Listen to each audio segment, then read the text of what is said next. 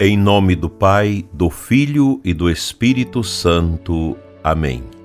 São José, valei-nos. Amado ouvinte do programa Oração da Manhã, neste dia 10 de janeiro, quarta-feira, nos encontramos mais uma vez pelas mídias sociais e pelas rádios para rezarmos juntos no amanhecer de mais um dia. Deus seja glorificado pelo dom de sua vida, de sua família. Conte sempre com as nossas orações, como também conto com as suas, pois a oração de uns pelos outros nos ajuda a manter de pé nos nossos trabalhos, nas nossas vidas, seja na vida familiar, na vida ministerial, presbiteral, na vida sacerdotal e assim por diante. Nós necessitamos da oração.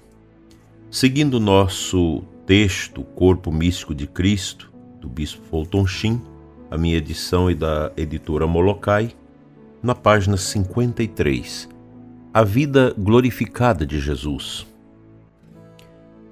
A segunda fase da vida por inteiro de Cristo obtém-se no céu.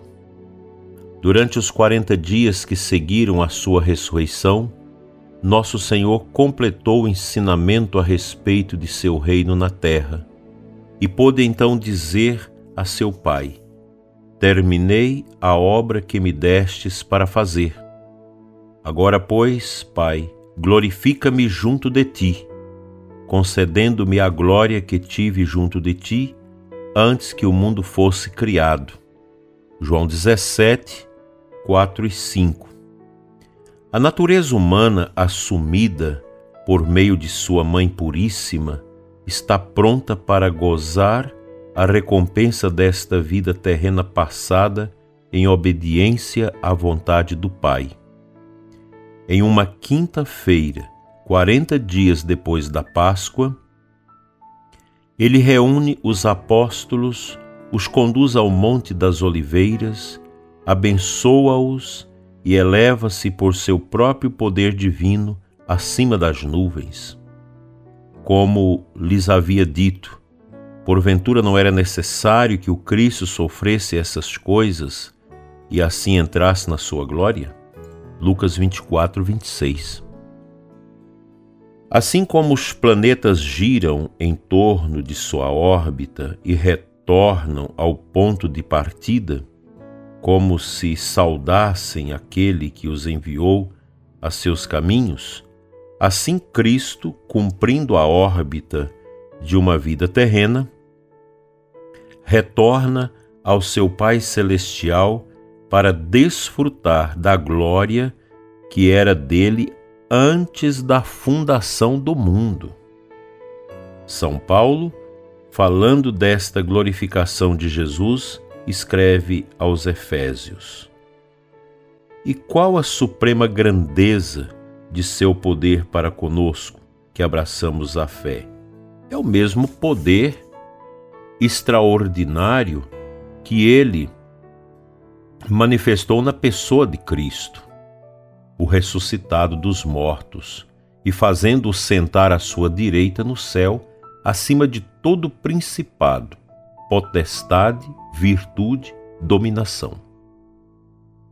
O credo da Igreja também descreve Cristo em sua glória como sentado à direita de Deus. Esta não é nada mais do que uma forma figurada de expressar o descanso eterno merecido por seus gloriosos triunfos e o exercício contínuo daqueles poderes que seu Pai lhe deu para ensinar, governar e santificar o homem. Pois não devemos rascunhar nosso Senhor em seu estado glorificado como se fosse indiferente ao mundo que veio para redimir. Há duas razões para a glorificação de Cristo. A primeira dá conta de que ele é o próprio Filho de Deus. Saí do Pai, disse, e vim ao mundo. Agora deixo o mundo e volto para junto do Pai. João 16, 28. A segunda, porque ele humilhou-se a si e, portanto, tornou-se digno de exaltação. Mas aniquilou-se a si mesmo, assumindo a condição de escravo e assemelhando-se aos homens, e sendo exteriormente reconhecido como homem, humilhou-se ainda mais, tornando-se obediente até a morte e morte de cruz.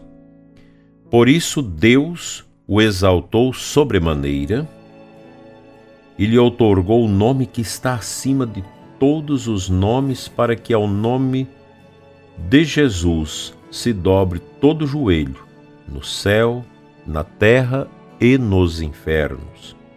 E toda língua confesse para a glória de Deus Pai que Jesus Cristo é o Senhor. Filipenses 2, 7 a 11. São palavras tenazes, profundas, para nossa meditação nesta manhã de quarta-feira sob o olhar intercessor de São José. Cristo glorificado. Cristo que venceu o seu tempo neste mundo e volta ao Pai. É muito importante ter presente isso, que a volta glorificada de Jesus ao Pai não significa uma ausência dele da vida dos homens ou da igreja. Pelo contrário, cumpre-se o Pentecostes, que é o derramamento do amor do Pai e do Filho na pessoa do Espírito Santo sobre a igreja. Nós devemos contemplar esta vitória de Jesus sobre os tormentos deste mundo, sua volta ao Pai e a sua presença ao mesmo tempo em nós, a gente vai ver isso ao longo desse livro, através da sua Santa Igreja. Cristo está presente, Ele está no meio de nós. Ele é o ressuscitado, invisível aos nossos olhos, mas misticamente presente no coração da sua santa e amada Igreja. Nossa vida como católicos não pode ser concentrada numa visão meramente material da Igreja, como se a Igreja fosse uma associação humana. Como se nosso Senhor Jesus Cristo não tivesse dado essa dimensão mística, sobrenatural à sua igreja. Se a igreja não tivesse esse componente, ela já teria acabado há muito tempo. Quantas associações, quantos partidos políticos, quantos sindicatos já foram erigidos e já acabaram há muito tempo. Mas a Igreja do Senhor, ela perpassa os tempos, os anos, os séculos, os milênios.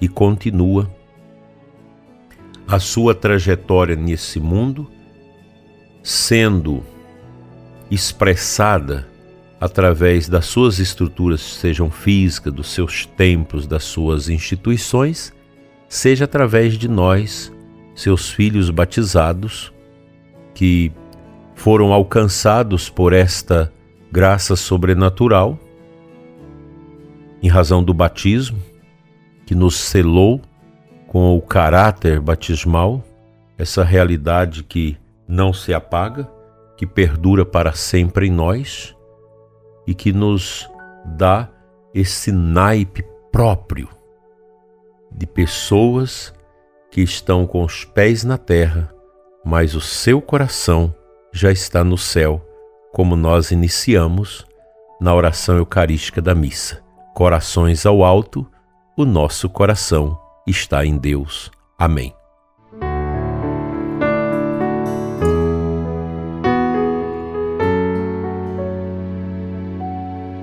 O Santo Evangelho da missa desta quarta-feira, 10 de janeiro, é de Marcos 1, 29 a 39.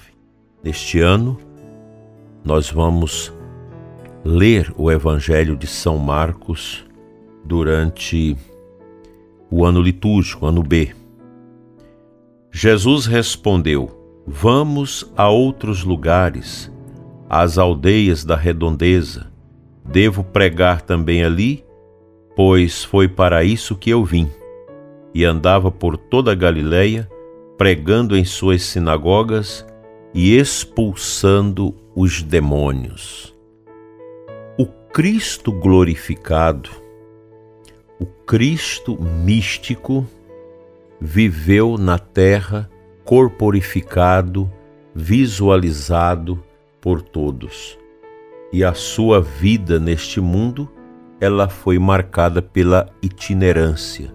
Sobremaneira, os três últimos anos de Cristo dedicados à sua santa missão de anunciar o reino de Deus.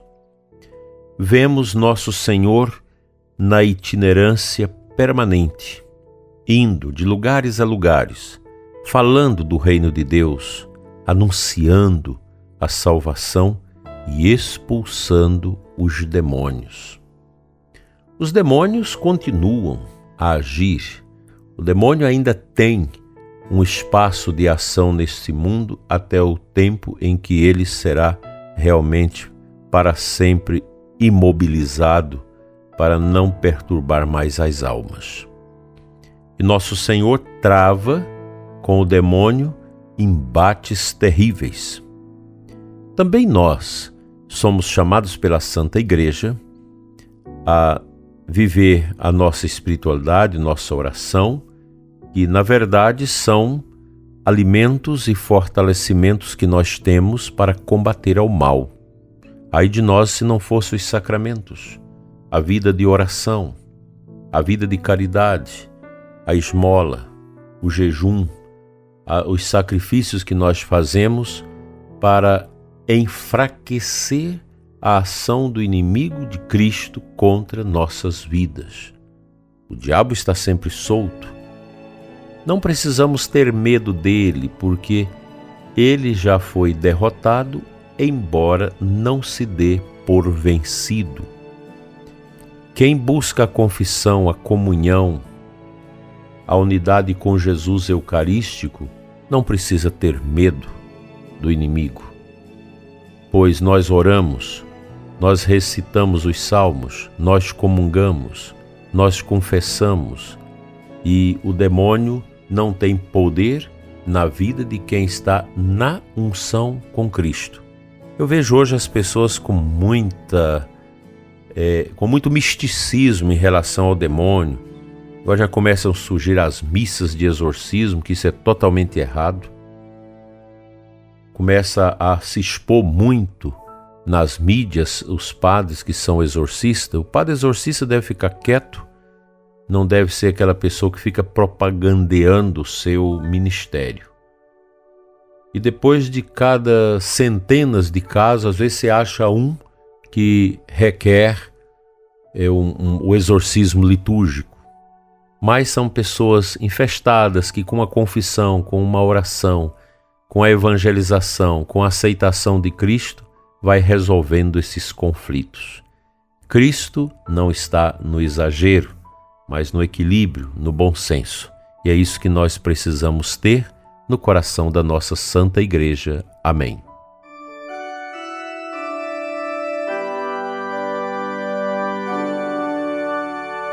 Pai de bondade eterna, Deus de nossas vidas, cura o ouvinte que está infestado de angústia, de tristeza, de ódio.